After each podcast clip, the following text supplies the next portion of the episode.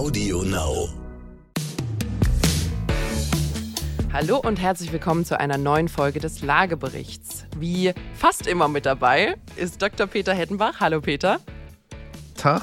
Ich darf ja jetzt nicht immer, immer sagen, manchmal lade ich mir ja auch andere Leute ein, aber heute haben wir wieder eine Folge, wo ich mich sehr freue, dass du dabei bist. Und zu Ehren einer Peter-Folge habe ich mir ein ganz tolles Thema ausgesucht. Ein ganz, ganz einfaches, geschmeidiges Thema, das wird total entspannt. Wir sprechen heute über Mietregulierung, Peter. Freust Na, du dich? Ich freue mich da natürlich drauf, weil ich glaube, da gibt es wissenschaftlich was zu sagen, ja. Und da ist schon ein ganz, ganz wichtiger Aspekt. Ich habe ja ähm, viel im Vorfeld auch so ein bisschen in meinem Umfeld rumgehört und so. Und ich glaube, es gibt kaum ein Thema, wo so der wissenschaftliche Konsens, wirklich der, der Wirtschaftswissenschaftler und auch der Experten in der Immobilienbranche, weiter auseinanderklafft als mit der öffentlichen Meinung oder mit der Verbrauchermeinung. Und ich glaube, da ist jetzt einfach mal Zeit, dass man wirklich transparent und auch mit Empathie mal so ein bisschen Licht reinbringt, warum manche Dinge Sinn machen, manche Dinge vielleicht nur kurzfristig Sinn machen, langfristig Sinn machen. Und das machen wir jetzt heute. Also, ab geht's, Deep Dive in das Thema Mietregulierung. Los geht's. Peter, ich sehe schon wieder ausgedruckte Sachen bei dir. Ich fühle mich total unvorbereitet. Ich habe mich, meinen Kaffee und meinen Kopf mitgebracht. Was hast du uns mitgebracht? Na, das ist ja heute für mich ein Fest. Du hast ja im Vorspann schon ein bisschen gesagt, es gibt politische Dinge, Einschätzungen, persönliche, es gibt Eigentümer, es gibt Mieter, alles subjektive Dinge. Und ich vertrete natürlich wie immer die wissenschaftliche Richtung, weil ich sage, wenn ihr genau hinschaut und mal zusammenzählt, was man in der Vergangenheit an Erkenntnissen gewonnen hat, könnte man sich vielleicht viele Erfahrungen, die andere schon mal gemacht haben, also der alte Mann spricht zum jungen Mädel. Hey, ich habe auch recherchiert. Ähm, könnte man ja was tun. Und da war eigentlich der Anlass. Ich bin die Woche gestolpert über eine Studie, eine neue Studie vom Deutschen Institut für Wirtschaftsforschung in Berlin. Die hat so eine schöne Überschrift und heißt Mietpreisregulierung kann ökonomische Ungleichheit senken, Komma, hat aber einen Preis. Ich dachte jetzt, du sagst Komma oder auch nicht. ist aber ein bisschen ähnlich, finde ich. Aber natürlich Titel, ne? ist jetzt die Spannung da drin, was hat die denn für einen Preis? Mhm. Aber ich glaube, da sollte man mal ein bisschen weiter vorne anfangen, ja. ähm, denn das ist ja ein Thema, was es nicht erst seit heute gibt. Absolut. Also ich hatte wieder Spaß bei der Recherche. Du weißt ja, ich bin auch immer ehrlich, wenn ich keinen Spaß bei der Recherche habe, damit ihr, liebe Hörer, hier auch wirklich zu schätzen wisst, was das hier für Arbeit ist, die wir für euch machen. Nee, ich hatte richtig, richtig Spaß. Total viele auch internationale Paper, die man liest und Studien und Doktorarbeiten, die sich mit dem Thema Mietregulierung oder auf Englisch, falls jemand auch nachlesen will, Rent Control auseinandersetzen. Und äh, viele denken, das wäre ja so ein, so ein neumodisches Konzept dass man da jetzt, jetzt wo die ganzen, äh, die krasse Urbanisierung stattfindet und die ganzen Digital Natives in die Großstädte gehen und das Silicon Valley und deswegen muss man da jetzt einschreiten. Nee, Mietregulierung gab es fast schon immer. Also wirklich begonnen mit den Römern. Also es gibt wirklich Aussagen von Plato über Mietregulierung. Das fand ich sehr, sehr erstaunlich. Und die Studie, die ich zitiere, geht mal zumindest 100 Jahre zurück. Auch nicht verkehrt. Also von der Seite her auch nicht so, was wir halt gerade gestern erlebt haben. Mhm. Und was ich ähm, sehr, sehr spannend fand, was glaube ich auch so als Gedanke vorab äh, gar nicht so verkehrt ist, Mietregulierungen sind in der Regel nicht irgendwie als proaktive Marktsteuerungsmaßnahme ins Leben gerufen worden. Also es haben sich bisher noch nie Politiker hingesetzt und haben gesagt, wie könnten wir denn den Markt der Zukunft gestalten? Lasst ihn uns mal regulieren sondern es ist eher irgendetwas passiert, wie zum Beispiel entweder eine Umweltkatastrophe, die einen großen Teil der Wohnimmobilien irgendwie kaputt gemacht hat. Lissabon gab es ein großes äh, Erdbeben, glaube ich 1755, wo es danach äh, Mietregulierungen gab, weil es war halt einfach die Hälfte des Wohnungsmarkts weg. Da musste man gucken, wie man mit dem Rest umgeht. Oder Krieg. Oder äh, die Mutter der meisten Gesetze, Krieg, ähm, wo man genau das Gleiche hatte, nämlich du hattest plötzlich Leute, die äh, umgesiedelt waren, die zurückkamen, du hattest plötzlich äh, quasi Bürger anderer Länder in deinem Land drin und Überbevölkerung und alles Mögliche und musstest da halt einfach eingreifen, kurzfristig um diese verschobene Marktsituation auszugleichen. Und ich glaube, das ist ein ganz wichtiger Punkt. Die meisten Mietregulierungsmaßnahmen oder fast alle sind Antworten auf momentäre Missstände. Und ich glaube, da werden wir jetzt auch immer mal wieder drauf sehen, wenn du natürlich mit einer harten Maßnahme antwortest auf einen momentären Missstand, wird das in der Regel langfristig nicht zu Verbesserungen führen, weil es ein bisschen kurz gedacht ist. Also man greift hart ein, um dieses Momente, diese Disbalance in dem Moment äh, zu korrigieren. Wie das aber häufig ist bei so Disbalancen, wenn du auf einer Seite ordentlich draufhaust, landest du in der Regel nicht wieder in der Balance, sondern kippst potenziell in irgendeine andere Richtung und manchmal kippst auch ein bisschen hin und her. Und das werden wir, glaube ich, heute auch besprechen in einigen Ländern, äh, genau. wie das so passiert ist. Aber die aktuelle Situation ist genau so ein Beispiel. Mhm. Wir haben über unsere moderne Money Theory jetzt viel Geld in den Markt gepumpt, billigen Kaufpreis durch subventionierte Zinsen. Äh, äh, wir haben Preissteigerungen beim Kauf von Immobilien und wir haben als politische Reaktion nicht agieren, sondern reagieren. Dieses Thema Mietpreisbremse, was wir in den Mietspiegeln in den großen Städten sehen und hören. Aber ich freue mich mal drauf, wirklich ein bisschen weiter zurückzuschauen mit der Perspektive, was kann man aus der Wissenschaft lernen. Mhm. Wo willst du denn einsteigen? Ah, du hast mir Stichwort Römer gegeben. Das, da, da, da war ich jetzt noch nicht. Das kenne ich nicht so. Das erzählst du mir jetzt mal. Also äh, ja und nein, ich glaube, es gibt spannendere Aspekte als äh, bei den Römern, beziehungsweise Aspekte, die relevanter sind für jetzt, weil ich glaube, wir werden sehr lang quatschen heute, weil das Thema ziemlich groß ist. Deswegen würde ich vielleicht einen Hubs äh, weiter, weiter hinten eingreifen. Aber du musst aufpassen, ich bin älter, ich kann mich nicht mehr so lange konzentrieren. Ne? Ja, das ist kein Problem. Du hast es ja quasi miterlebt. Bei den Römern wir, nicht. Wir frischen jetzt ein bisschen deine Erinnerungen aus der Kindheit auf. Nee, also mein absolut faszinierendster Case für Mietregulierung war tatsächlich Portugal weil die einfach so ein langes Hin und Her hatten. Das, das war wirklich erstaunlich. Also ich habe ja vorhin erwähnt, ich meine 1755 gab es ein riesiges Erdbeben bis heute, die größte Naturkatastrophe auf dem europäischen Kontinent, was natürlich dazu gesorgt hat, dass du als Regierung massivst eingreifen musstest, um deine Bevölkerung zu retten. Also da ist kurzfristig was passiert und plötzlich hast du nur noch, sagen wir mal, halb so viel Wohnraum wie Menschen und was passiert in einer freien Marktwirtschaft? Viel Nachfrage, wenig Angebot, die Preise würden vollkommen explodieren. Übrigens auch das, was meistens äh, im, im Krieg passiert und war eine, eine sehr, sehr umfassende Maßnahme, die die dort da ergriffen haben bis die Wirtschaft sich erholen konnte, bis man diesen Wohnraum wiederhergestellt hat, bis man wieder in einem Halbwegszustand war, wo Angebot und Nachfrage wieder in einer Balance waren, dass man wieder öffnen konnte. Was ich aber sehr viel spannender finde, ist, dass du im gesamten europäischen Kontinent die beiden Weltkriege immer wieder als massive Einschneidungen im Wohnungsmarkt gesehen hast. Und zwar auf so eine ganz seltsame Art und Weise teilweise, weil äh, Krieg zwei Faktoren eigentlich auf die Wohnungswirtschaft und Wirtschaft hatte. Nämlich zum einen, wenn natürlich die Männer quasi in den Krieg geschickt wurden, hattest du Frauen und Kinder alleine und häufig haben Haushalte sich zusammengeschlossen. Das heißt, du hast natürlich geguckt, damit man dann ein bisschen besser auf die Kinder aufpassen kann, weil Frauen dann ja auch arbeiten mussten ähm, und irgendwie die Wirtschaft zu Hause äh, am Laufen halten mussten, haben sich Haushalte zusammengeschlossen. Du hattest äh, eine geringere Nachfrage teilweise. Gleichzeitig kurbelt ja aber in äh, Krieg die Industrie zu Hause an. Das heißt, wenn du kriegsrelevante Fabriken oder sonst irgendwas hattest, denen ging es nicht schlecht in dieser Zeit, sondern die haben ja eine enorme Nachfrage gehabt. Das heißt, du hattest teilweise auch Einkommenssteigerungen in den Haushalten, die zu Hause geblieben sind, die sich dann auch nach anderen Wohnmodellen umgesehen haben.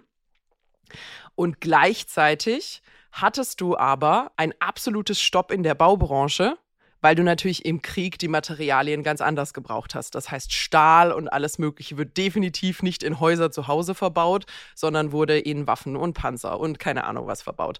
Und du hattest so eine, so eine ganz komische Verzerrung der Wirtschaft dort, wo du eigentlich absolutes Elend hattest, aber irgendwie auch so ein bisschen eine bessere wirtschaftliche Situation, eine kleine Aufblähung des Einkommens. Und dann ist das plötzlich alles vorbei. So, dann ist der Krieg rum die Männer kommen wieder nach Hause, es entknotet sich wieder und plötzlich hast du eine riesige Nachfrage nach Wohnraum. weil sich quasi die Haushalte wieder trennen, die Familien wieder äh, in ihre eigenen Wohnungen ziehen. Und die sind aber nicht da, weil es ist ja im Krieg auch viel zerstört worden. Und das fand ich einfach einen wahnsinnig krassen Aspekt, äh, wo dann wirklich, also nach dem Ersten Weltkrieg, massiv einschneidende Maßnahmen übrigens in ganz Europa, also überall, wo Krieg relevant war, geherrscht haben, um dafür zu sorgen, dass natürlich diese äh, verbleibenden Immobilien nicht zu horrenden Preisen in Zeiten des ohnehin Elends vermarktet werden und gleichzeitig aber die Zeit zu nutzen für einen gewissen wirtschaftlichen Aufschwung, weil Baubranche ist auch in den meisten Industrien, vor allem zu der Zeit, bevor es die Digitalbranche gab, ja was sehr, sehr Großes gewesen, um Handwerk, um äh, Zulieferer, um Fabriken und so weiter quasi alle wieder angekurbelt zu bekommen und vor allem wegzubekommen von der Kriegsmaschinerie und in andere sinnvolle Bereiche zu engagieren.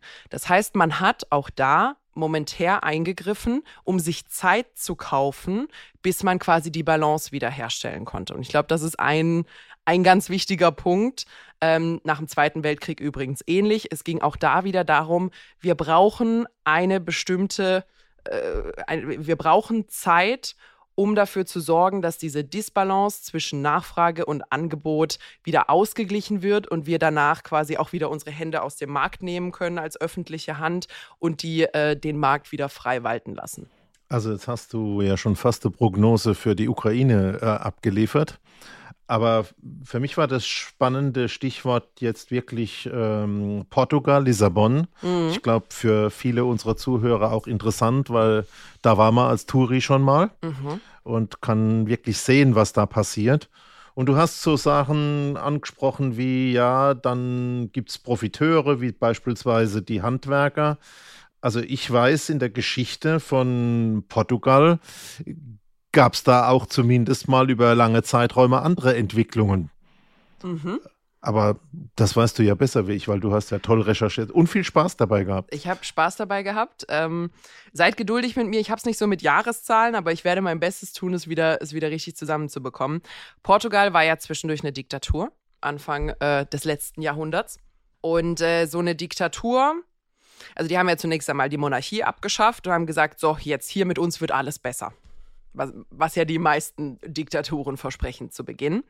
Und ähm, es gibt ja so ein paar Stellräder, wo man als Regierung jedweder Art recht schnell eine gefühlte Verbesserung der Lebenssituation erwirken kann. Und eins davon sind natürlich die Lebenshaltungskosten, wie zum Beispiel Mieten. Das heißt, man sagt, hört mal zu, Leute, wir wissen, ihr habt ein geringes Einkommen und ihr müsst viel Geld für eure Zuhause ausgeben. Wir sorgen dafür, dass ihr weniger Geld für euer Zuhause ausgeben müsst, weil es wäre ein bisschen schwieriger, eure Einkommen zu erhöhen. Und das haben die gemacht. Das heißt, äh, zu dem Zeitpunkt der Diktatur, jetzt vor, vor quasi 100 Jahren, haben die eine der schärfsten sowohl Mietregulierungen, also die haben die einfach eingefroren, Punkt, auf dem damaligen Niveau, aber auch die schärfsten Regeln, was Zwangsräumungen angeht, quasi an der Stelle, an der Stelle erwirkt. Weil natürlich in den meisten Gesetzesregelungen hast du, sobald es ein neuer Mietvertrag ist, gibt es neue Regeln. Deswegen wollten die dafür sorgen, dass es kein In äh, Incentive gibt für Vermieter, bestehende Mietverhältnisse äh, zu beenden. Und so. natürlich auch so lustige Dinge wie vererbbare Mietverträge. Genau, und diese festgeschriebenen Mieten endeten teilweise nicht mal mit dem Tod, sondern konnten in der Familie weitervererbt werden. Und du hast tatsächlich bis heute Mieter in Lissabon, die zu diesen alten Konditionen leben. So, wer ein bisschen aufgepasst hat und weiß, was Inflation ist, wird verstehen, dass das nicht ganz Marktmieten sind an der Stelle. Und uns vielleicht zu zeigen, ich habe einen Artikel gelesen von einem Vermieter, der hat zwei Einheiten im Haus. Und eine der Einheiten wird für 2200 Euro vermietet mit neuem Mietvertrag zu Marktmieten. Und die zweite Einheit in dem Haus hat einen Mietpreis von 5 Euro. 5 Euro. Und ich glaube, also das ist für mich vollkommen unverständlich, wie, wie das sein kann. Aber es ist eben das Überbleibsel alter, sehr strenger Regeln, die an der Stelle noch nicht wirklich reformiert wurden. So. Also ich kann es nur empfehlen. Ich habe mal diesen Hop-on, Hop-off-Trip gemacht mhm. durch Lissabon. Hat ja den Vorteil, du bist praktisch im Obergeschoss bei der Aussichtsplattform von deinem ja. Bus und dann kannst du das ja wirklich sehen. Aber wenn du jetzt mal wirklich beschreibst, es gibt keine Einnahmen, die halbwegs es ermöglichen, ein Gebäude instand zu halten, mhm. hat das nicht nur Auswirkungen, dass die Gebäude so aussehen, sondern natürlich auch in die Wirtschaft, weil das, was du gerade gesagt hast, boomende Zeiten für Handwerker sind es natürlich nicht, wenn niemand Geld hat, die entsprechend zu bezahlen genau, um es in Zahlen zu bringen, es wurde vor einer Weile erhoben, was eigentlich so der Zustand des Wohnraums ist in Lissabon. Weil natürlich sowohl Portugal als auch Lissabon hatten einfach ein wirtschaftliches Problem. Also die haben gucken müssen, dass sie ihre Wirtschaft wiederbeleben und mussten eine Bestandsaufnahme machen. Und ähm, das wurde vor allem getriggert durch einen Zensus damals, wo die gesehen haben, dass die äh, Bevölkerungszahlen in der Region Lissabon kontinuierlich runtergehen. Und es gibt knapp über 300.000 Wohneinheiten dort. Und zu dem Zeitpunkt, das müsste Anfang der 2000er gewesen sein, standen über 50.000 dieser Wohneinheiten leer. Und das ist, und auch zum heutigen Zeitpunkt sind, da streiten sich die Quellen so ein bisschen, aber zwischen 30 und 50 Prozent der Wohneinheiten sind sanierungsbedürftig. Also, und wir reden von einer Altstadt. Das ist nicht sanierungsbedürftig im Sinne von, das ist ein hässliches Bad oder sanierungsbedürftig mit, das ist ein hässlicher Boden, sondern das ist sanierungsbedürftig im Sinne von absolut unbewohnbar.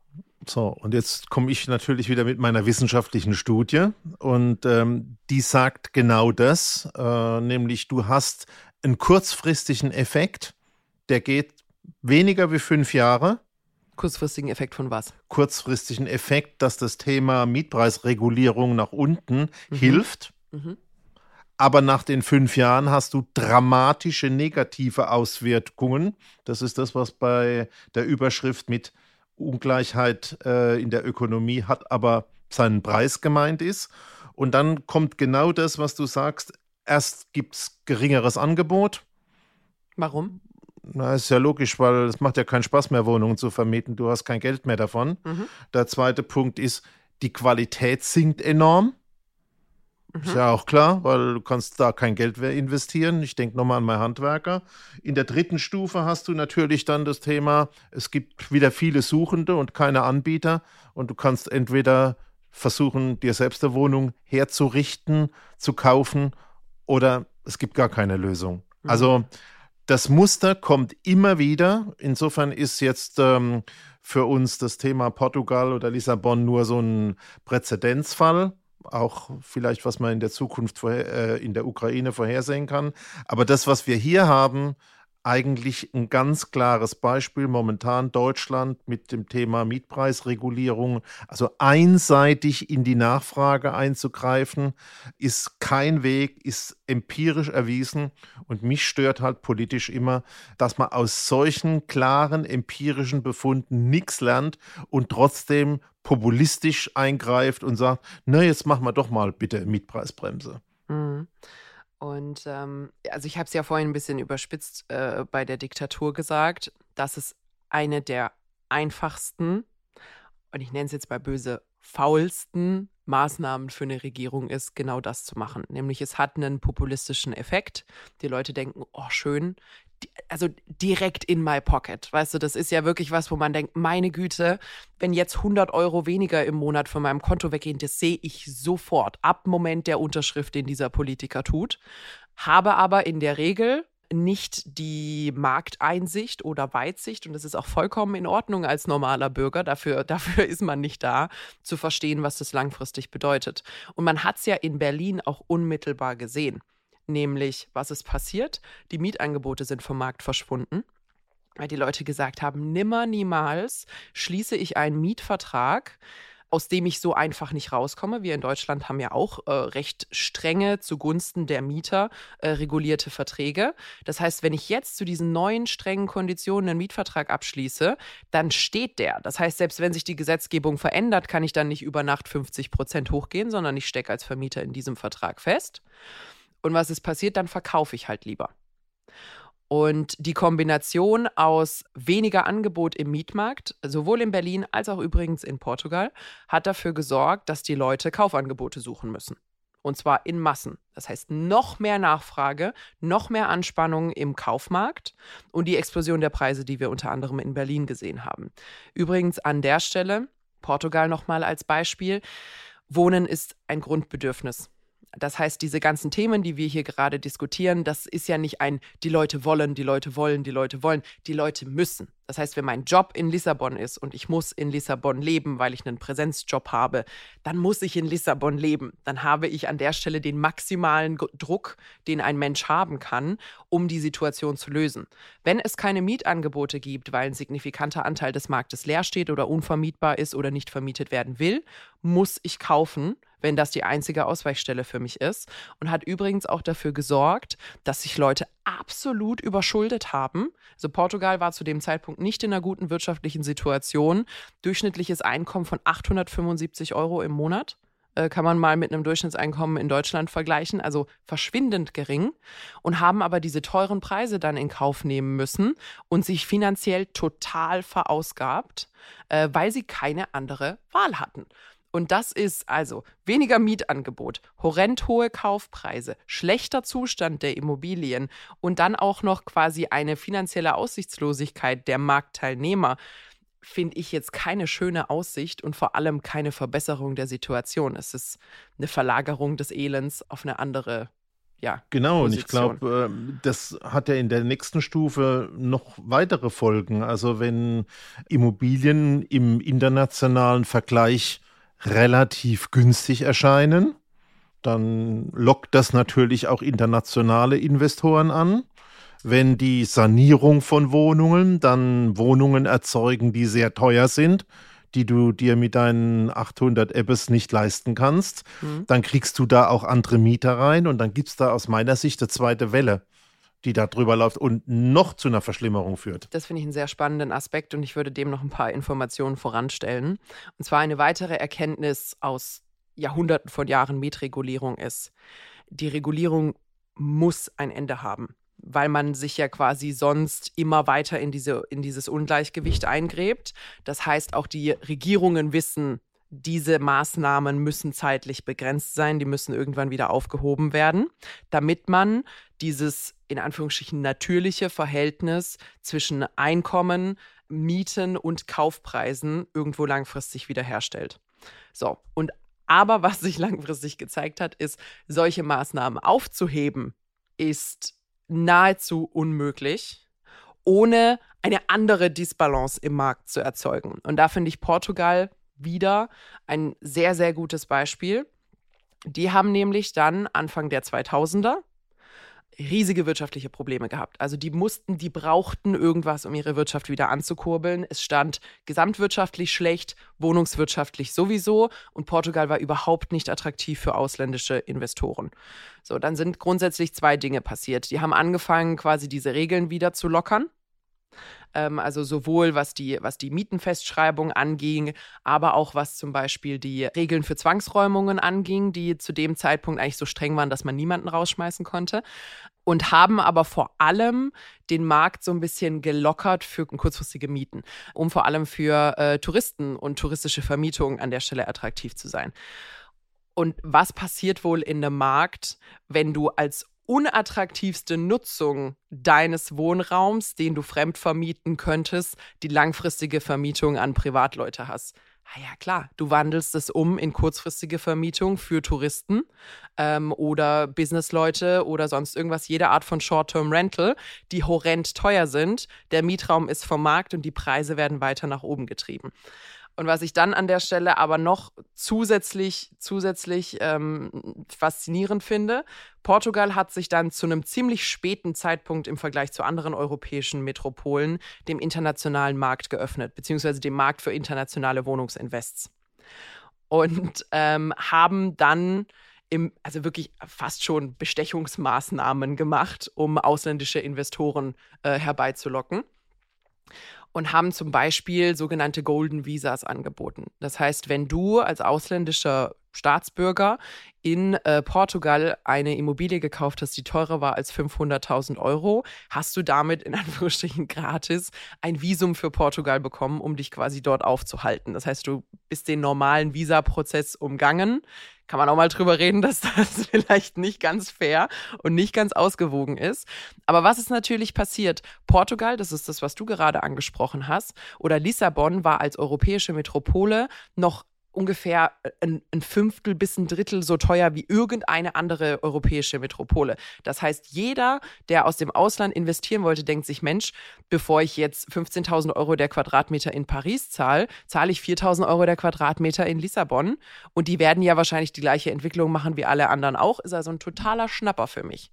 Was ist passiert? Ausländisches Geld kommt in den Markt, ausländische Nachfrage, die mit der lokalen Nachfrage nichts zu tun hat, kommt in den Markt und treibt die Preise nach oben. Die Immobilien werden gekauft, werden saniert, werden entweder mit neuen Verträgen, die nicht reguliert sind, horrend hoch vermietet oder äh, privat genutzt als Feriendomizil, so zwei Wochen im Jahr, ansonsten steht das Ding leer. Oder werden dann natürlich komplett umgewandelt in irgendwelche touristischen Dinge, Hotels, Ferienwohnungen oder ähnliches. Alle drei Szenarien nicht so gut für die Bevölkerung vor Ort. Und alles Ansätze, die wir beispielsweise in Berlin auch sehen. Ja. Aber jetzt haben wir also gesehen, dieses Thema mit Mietpreisregulierungen ist nichts Neues. Es gibt es mal mindestens 100 Jahre. Mhm. Wir haben klare empirische Erfahrungen, ein kurzer, ein kurzfristiger, schneller Effekt mit ganz vielen negativen Folgeerscheinungen. Ich habe jetzt bei dir als drittes gelernt, der Ausstieg ist nahezu unmöglich. Also wenn du mal drin bist, ähm, ist es vom Ausstieg her relativ unmöglich. Aber ich glaube, ein zusätzlicher Aspekt, den man mit auf den Weg geben kann als Ergebnis von unserem Podcast, ist natürlich auch, wenn du dir soziale Ungleichheiten anschaust. Hm. die natürlich in so einem Markt jetzt schon vorhanden sind und vielleicht noch weiter entstehen und im internationalen Vergleich erst recht auftauchen, dann kannst du das Thema nicht mehr nur erschlagen mit Vermögen und Kapital der Leute und mit dem Einkommen, was sie durch ihren Job haben, sondern ich glaube schon, dass eine wichtige Erkenntnis politisch sein muss, dass die Mieten ob du jetzt Mieten bezahlst oder Mieten bekommst, ein wichtiger Faktor bei dem Thema sozialer Ungleichheitbewertung sein muss. Mhm. Und das gibt es momentan nirgends. Überall ist es nur Vermögen, Kapital, Einkommen. Aber ich glaube, Mieten kriegen oder Mieten zahlen muss ein wichtiger Faktor sein künftig, wenn man versuchen will, diese soziale Ungleichheiten besser in den Griff zu kriegen. Absolut. Und was. Wir schauen mal noch, was wir daraus machen können. Schauen wir mal noch, was wir daraus machen. Was, glaube ich, einfach ein extrem relevanter Aspekt an der Stelle, der häufig so ein bisschen vereinfacht wird, der aber sehr tragisch ist. Diese Maßnahmen sind ja sehr konzentriert auf einen, auf einen Teil des Marktes. Das heißt, äh, wenn man zum Beispiel die Mieten festschreibt, die, die davon profitieren kurzfristig, sind äh, die Mieter das heißt, äh, wenn man das langfristig sieht, das Einkommen wächst, alles andere wächst, die Miete wächst nicht mit. Schön für mich, mehr Geld im Geldbeutel, wenn ich der Mieter bin. Gleichzeitig wachsen ja aber auch die Erhaltungskosten, die äh, quasi alles, was irgendwie als Vermieter auf einen zukommt. Die Miete wächst aber nicht mit. Das heißt, der Vermieter wird an der Stelle heruntergewirtschaftet, weil es kein, kein nachhaltiges Geschäftsmodell an der Stelle mehr ist. Ich fange keine, keine Diskussion darüber an, ob Vermietung ein Geschäftsmodell sein sollte, aber es sollte zumindest etwas sein, was nachhaltig aufrechterhalten werden soll, weil die einzigen, die, die lange auf äh, Verlust wirtschaften können, ist der Staat. Das heißt, sobald es in privaten Händen ist, muss es mindestens mal auf Null rauslaufen. Und was, glaube ich, bei diesen Maßnahmen häufig nicht bedacht wird, man kann Vermieter verteufeln, wie viel man will.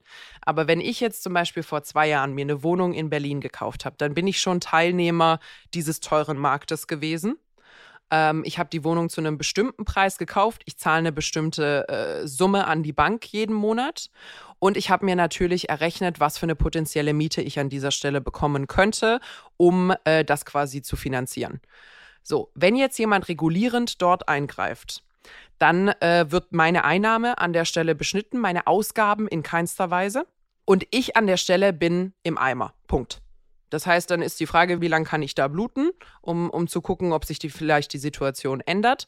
Ähm, aber ich habe keinerlei Möglichkeit, die Situation für mich zu verbessern, weil ich bin ja gefangen in diesem Einnahme aus Mieten, Ausgaben an Bank und nur ein Teil davon, äh, inklusive den Kosten übrigens zur Erhaltung, und nur ein Teil davon wurde reguliert.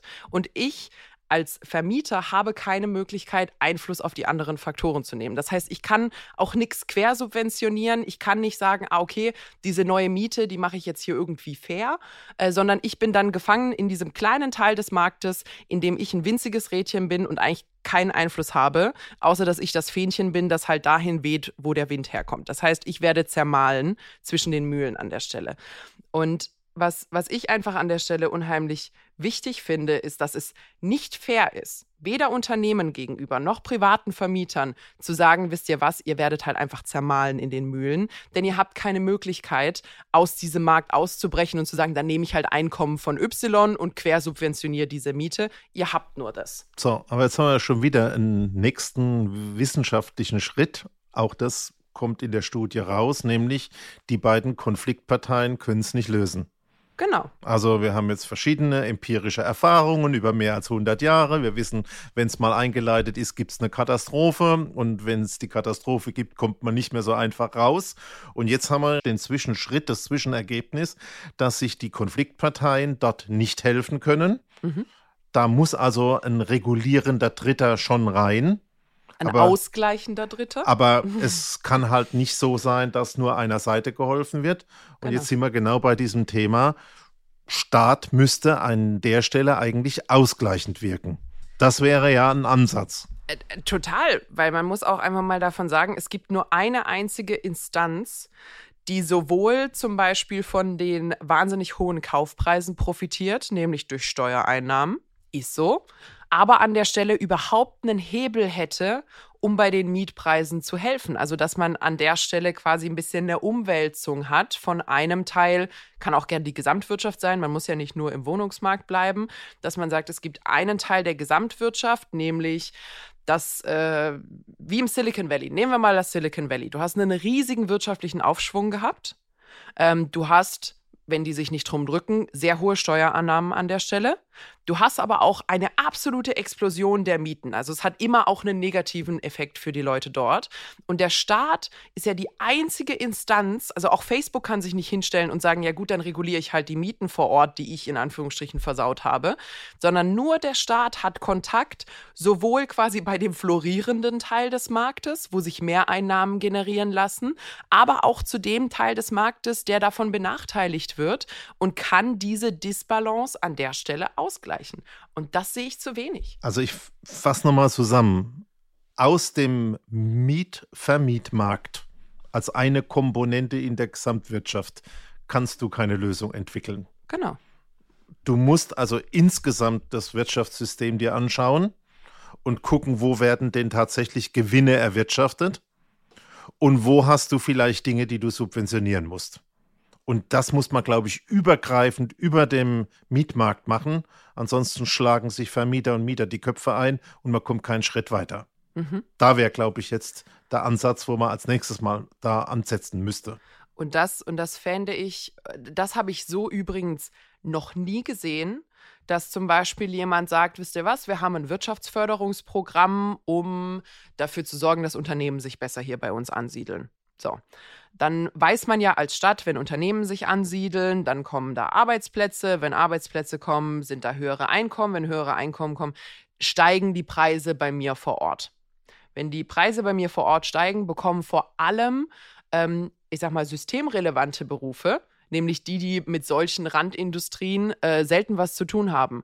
Hausmeister, äh, Müll, äh, Müllmenschen, äh, Pflegepersonal, Lehrer, all, all diese Dinge, die mit diesen wirtschaftlichen, mit, mit diesen wirtschaftlichen Entwicklungen überhaupt keinen Kontakt haben, die bekommen aber ein Problem, weil sie sind dann die Benachteiligten dieses wirtschaftlichen Aufschwungs.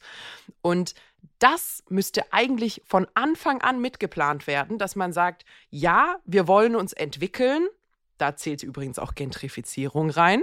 Ja, wir wollen, dass es attraktiver wird, dass Restaurants kommen, dass es lebenswert wird hier bei uns im Viertel, in der Stadt, in der Gegend, in der Region. Aber wir dürfen die, die negativ davon betroffen werden, nicht vergessen. Also jetzt hast du nochmal einen ganz expliziten Vorschlag gemacht. Ich glaube, der ist gar nicht so deutlich geworden, nämlich man denkt als erstes mal drüber nach, ich rede jetzt nicht über endloses Wachstum, aber dass der Kuchen ein Stück größer wird, dass ja. Wachstum stattfindet. Mhm. Ja, ähm, nur dann kommt man in der zweiten Stufe in ein Verteilungsthema. Und ich glaube, das ist jetzt dann der nächste Schritt. Du musst aus anderen prosperierenden Komponenten dieses Thema subventionieren in die, wo es nicht aus eigener Kraft möglich ist. Und das ist, glaube ich, auch der Lösungsansatz, der gesucht werden muss momentan. Mhm. Und es gibt ja auch, du hast ja Beispiele gezeigt, beim Arbeitsmarkt oder im Vorgespräch haben wir zumindest mal drüber gesprochen, im Arbeitsmarkt gibt es ja Ansätze, solche Regelungen zu finden, mhm. ohne dass es gleich einen Sozialismus geben muss. Mhm. Genau, also ich, ich muss sagen, ich ärgere mich da manchmal, dass die Regierung oder Regierungen, wir haben ja auch mehrere hier bei uns im Land, sich so ein bisschen scheuen, da holistischer durchzugreifen, nicht nur mit so punktuellen Maßnahmen. Wir haben vorhin darüber gesprochen, wir haben zum Beispiel in Deutschland ein äh, Arbeitsrecht ähm, oder ein Arbeits Arbeitsschutzgesetz, was ganz klar pro Arbeitnehmer ist. Und ähm, grundsätzlich ist das auch in Ordnung. Ich glaube, wenn man sich die USA oder sowas anguckt, sieht man, was die Alternative dazu ist. Aber da gibt es ja äh, einen ganz, ganz klaren Fokus auf, wir schützen äh, quasi schützenswerte Gruppen. Das heißt, äh, Menschen mit Behinderung, Menschen, die Schwierigkeiten hätten, andere Anstellungen zu finden, äh, Menschen mit Kindern oder Menschen, deren Familien von, von denen ähm, finanziell abhängig sind. Menschen höheren Alters, die auch schwieriger neue Anstellungen finden würden. Wenn ich jetzt, also sagen wir mal, du würdest noch bei IIB arbeiten, äh, du bist jetzt über 60. Gut, deine Kinder sind aus dem Haus, sagen wir mal, du hättest jüngere Kinder, die finanziell von dir abhängig sind. Ähm, wenn ich jetzt dich feuern wollen würde, zwingt mich die Gesetzgebung in Deutschland als Arbeitgeber, mein gesamtes Unternehmen zu beleuchten und zu schauen, ob ich auf vergleichbarer Ebene, also jemanden, der dir vom Gehalt, von der Qualifikation und so ähnlich ist, jemand anderen entlassen kann, der weniger schutzbedürftig ist als du, um Kapital freizusetzen, dich weiterhin anzustellen. Und da wird auch in Kauf genommen, dass das jemand ist, der was ganz anderes macht als du. Also ich müsste dich komplett umschulen auf diese Stelle, aber das Ziel ist, dich zu halten, weil du schutzbedürftig bist. Und diesen Fokus auf Schutz, also ist kein perfektes System, sage ich jetzt einfach mal als, als persönliche Meinung und auch nicht mehr ganz zeitgemäß, wo man wirklich sehr starke Spezialisierung in, in, in Bereiche hat. Aber diesen Fokus auf Schutzbedürftigkeit von Menschen, der ist, finde ich, beim Thema Mietrecht oder, oder ähnlichem vollkommen verloren gegangen. Also wenn du die Lösung hättest, würden wir dich natürlich zur Bundeskanzlerin vorschlagen. Fände ich jetzt nicht so schlecht. Das oder? kann ich mir bei dir vorstellen. Ich, ich wäre ja. aber lieber Bundespräsidentin, dass ich, dass ich mich eher weniger arbeiten, ab und dann Hände schütteln. Aber was du so zwischen den Zeilen sagst, äh, als Regulativ im Immobilienmarkt gibt es entweder Mietpreisbremse oder Klage auf Eigenbedarf. Ja. Und was du über das Thema Einkommen und soziale Vorsorge im Unternehmen äh, aufzeigst, gibt es ja eine höhere Bandbreite. Total. Aber mal zurück zu unserem ursprünglichen Anlass. Aber vielleicht ein, ein letzter Punkt, warum ich überhaupt dahin gegangen bin. Beim Thema Vergabe von Wohnraum gibt es nichts in dem Sinne, genau. sondern es ist tendenziell die Person, die am wenigsten schutzbedürftig ist, höchstes Einkommen, sicherste Lebenssituation, äh, keine Ahnung, also keine Kinder. Genau, junge, junge Frauen werden alten Männern bevorzugt ja, wenn die alten Männer Chirurgen sind, dann, dann funktioniert das wieder. Nee, aber es ist ja wirklich zum Beispiel das Pärchen, Anwalt plus Chirurg, keine Kinder, keine Haustiere, nonstop aus dem Haus. Das heißt, die machen mir auch nichts kaputt. Das sind die perfekten Mieter. Aber die Personen mit Kindern, die eigentlich schutzbedürftig wären oder vielleicht auch äh, körperlich eingeschränkte oder, oder ältere Menschen, einkommensschwache Menschen, das sind die in Anführungsstrichen schlechtesten Mieter oder am wenigsten gefragtesten Mieter. Und da wird nicht reguliert. Und das finde ich an der Stelle nicht okay. So. Das ist ja schon ein bunter Strauß von Maßnahmen. Ja. Also ich habe jetzt gelernt, die Mietpreisregulierungen haben ihren Preis, der Markt ist hinterher kaputt. Mhm. Äh, Politiker haben über mehrere hundert Jahre noch nicht gelernt, dass man vielleicht aus solchen wissenschaftlichen Erkenntnissen einen anderen Schluss ziehen sollte, als einseitige Mietpreisregulierungen vorzunehmen. Mhm. Und ähm, im Endeffekt muss es dazu kommen. Ich ähm, habe an anderer Stelle ja schon mal gesagt, äh, vor etwa zehn Jahren gab es schon über das Pestel-Institut empirische Studien, dass es in einer Stadt etwa 10 Prozent Sozialwohnungen braucht. Das glaube ich dir, auch überholt, ehrlich Wenn gesagt. du dir das anschaust in Berlin, glaube ich, da könnte man mal auch vermuten, dass der Bedarf mittlerweile doppelt so hoch ist. Mhm. Und äh, da war ein entscheidender Punkt natürlich, dass in vielen Städten sozialer Wohnraum verkauft, privatisiert worden ist, und zwar nicht an die Nutzer, sondern an Gesellschaften, an Investoren. Das hat natürlich nicht geholfen. Aber jetzt muss man, glaube ich, wirklich Lösungen finden, wie man aus anderen Bereichen Erträge, die prosperierende Wirtschaft nimmt, um dort auch anstelle äh, Subventionen zu schaffen, den einerseits Immobilienbestand, aber auch in die Bewohnersituation. Nämlich du hast ja auf die systemrelevanten Berufe schon mehrfach abgehoben. Mhm. Krankenschwester, Müllmann, alles, was es da so gibt. Mhm. Und du hast vorhin was gesagt, was ich glaube ich so der, der wichtigste Takeaway von unserer heutigen Runde ist. Und es ist dieses, der Kuchen muss größer werden. Also wenn der Staat eingreift, ähm, und alle Maßnahmen äh, zahlen nur darauf ein, den Mangel zu managen. Zu verteilen. Zu verteilen, ja, tatsächlich, um zu verteilen. Dann ist das nie eine langfristige Lösung. Und ich glaube, dass, dass das ist übrigens auch mein größter Kritikpunkt an diesem ganzen Deutsche Wohnen enteignen Thema und so geworden. Das ist natürlich populistisch, klingt das erstmal äh, für viele frustrierte Menschen total toll. Die, das böse große Unternehmen, dem werden die Wohnungen weggenommen. Aber was hast du gemacht? Es gibt zu wenig Wohnungen in Berlin. Du hättest als äh, Senat Berlin eine horrende Summe Geld ausgegeben, damit diese Wohnungen den Eigentümer wechseln. Und dann? Nix. Haben wir ja schon mal drüber gesprochen. Es wäre einfach nur eine Umverteilung des Mangels gewesen aber kein einzige, keine einzige zusätzliche Wohnung, kein einziger Krümel zusätzlich an diesem Kuchen wäre geschaffen worden. Und ich glaube, das ist auch das, wo man jetzt so ein bisschen das Auge drauf haben muss das Thema ist komplex. Das Thema ist wahnsinnig komplex. Und wenn da irgendjemand, egal ob das jetzt Vorwahlen ist oder sonst irgendwie eine erstaunlich simple und schnelle Lösung liefert für so ein komplexes Problem, ist das selten eine. Ich glaube, ich habe es verstanden. Also es geht nicht schnell. Der Kuchen muss größer werden. Das heißt also, wir brauchen auch mal ausreichend Verdiener. Dann können wir uns noch unterhalten, wer wie viel verdient. Ähm, das heißt also, ich erinnere mich an der Stelle an Beiträge von dem Professor Sinn, dem Mr. IFO-Institut, der, ich glaube, es war so um 2013, 15 rum schon gesagt hat, wir brauchen mehr Kinder und das äh, wäre jetzt auch mein Fazit zum heutigen Podcast. Also Nina, bei dir mindestens drei Kinder. Oh, ähm, es muss ja, mhm. muss ja deine Rente auch mal bezahlt werden. Ja, ich hätte erstmal mindestens einen Partner und dann gucken wir mal. ja, ich glaube, Partner wäre mir jetzt nicht so wichtig, aber drei Kinder wären mir sehr wichtig. Das wird, das wird den Kuchen ein Stück größer machen. Aber ich habe es verstanden. Ich bin du, hast, sehr zufrieden hast, mit dem Ergebnis du hast heute. Es total verstanden, ja. Nee, aber ich glaube, da ist wirklich einfach mal Zeit, dass der Staat wieder seinen Job macht. Also wirklich einfach an der Stelle, hört mal zu. Eure Aufgabe ist es, dafür zu sorgen, dass die Infrastruktur funktioniert, dass das System läuft. wenn das System laufen soll, dann müssen die systemrelevanten Dinge funktionieren. Und da ist es einfach wirklich das äh, Frage des, des Wohlstands, der staatlichen Sicherheit und vor allem dafür zu sorgen, dass systemrelevante Berufe auch attraktiv bleiben. Weil was bringt, also was ist die Antwort auf eine Krankenschwester äh, oder einen Krankenpfleger, der sagt, ich kann in Berlin nicht mehr wohnen?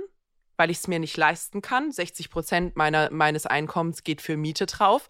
Was sage ich dem? Dann werd halt Programmierer bewirb dich bei einem Startup. Ja, und ich glaube, der Punkt ist noch, wenn du schaust, dass in den Berufen 20.000 bis 50.000 Euro verdient wird ja. äh, und du erklären musst, dass äh, vielleicht, bleiben wir mal Berlin, äh, ein Programmierer im Startup 150, 200.000 Euro verdient, glaube ich, wird die Dissonanz da schon deutlich. Ja, also ich glaube, ich glaube, es ist wirklich an der Zeit, dass an den richtigen Stellen reguliert wird und dass vor allem dafür gesorgt wird, dass Wachstum entsteht und fair gewachsen wird. Ähm, also nicht das, was eh schon zu knapp ist, ein bisschen durchmischen und gucken, ob es danach mehr ist.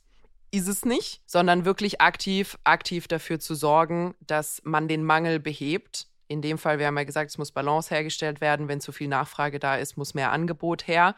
Ähm, und das muss aktiv angegangen werden. Und das ist Arbeit. Und da bin ich jetzt mal gespannt, äh, wie es da weitergeht wie unsere hundertjährige Studie fürs nächste Jahrzehnt oder die nächsten Jahrzehnte fortgesetzt wird. Damit liegt der Ball in deiner Spielhälfte. Bei mir? Genau. Wenn ich mal Bundeskanzlerin bin.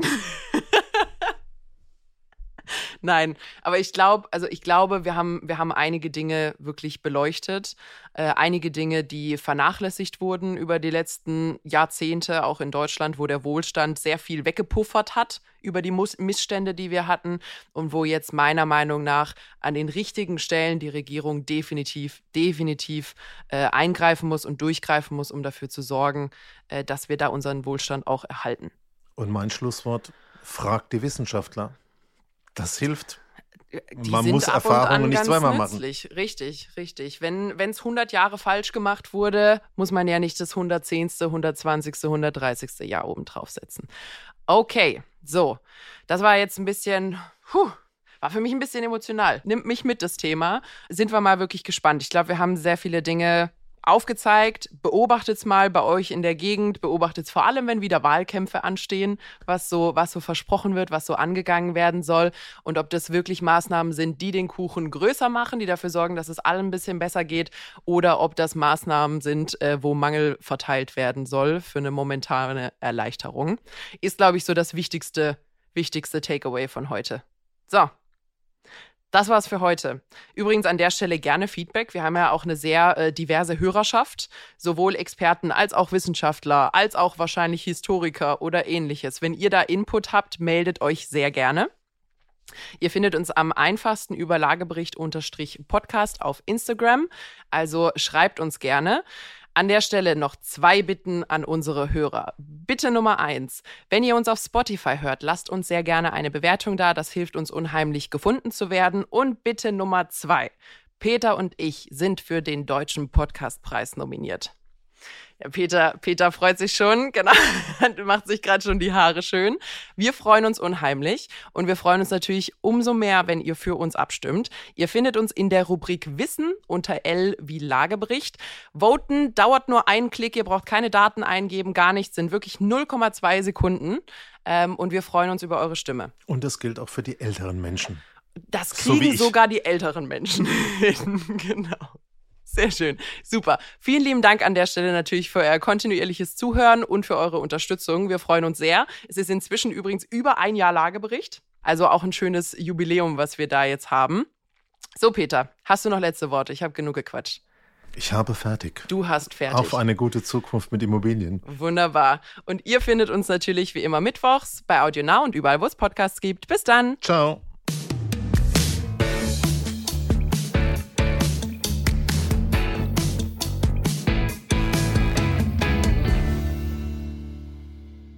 Zum Schluss möchten wir euch noch einen Podcast empfehlen und dafür lasse ich einfach die Host selbst zu Wort kommen. Hallo, wir sind Raimund Brichter und Etienne Bell von NTV. Wir sind die Hosts vom Podcast Brichter und Bell Wirtschaft einfach und schnell. Und wir liefern euch jeden Donnerstag einen Begriff oder ein Thema aus der Wirtschaft und erzählen euch in zehn Minuten alles, was ihr dazu wissen müsst. Immer verständlich erklärt und natürlich top aktuell. Hört also rein bei AudioNow und bei ntv.de und natürlich überall da, wo es Podcasts gibt. Audio Now.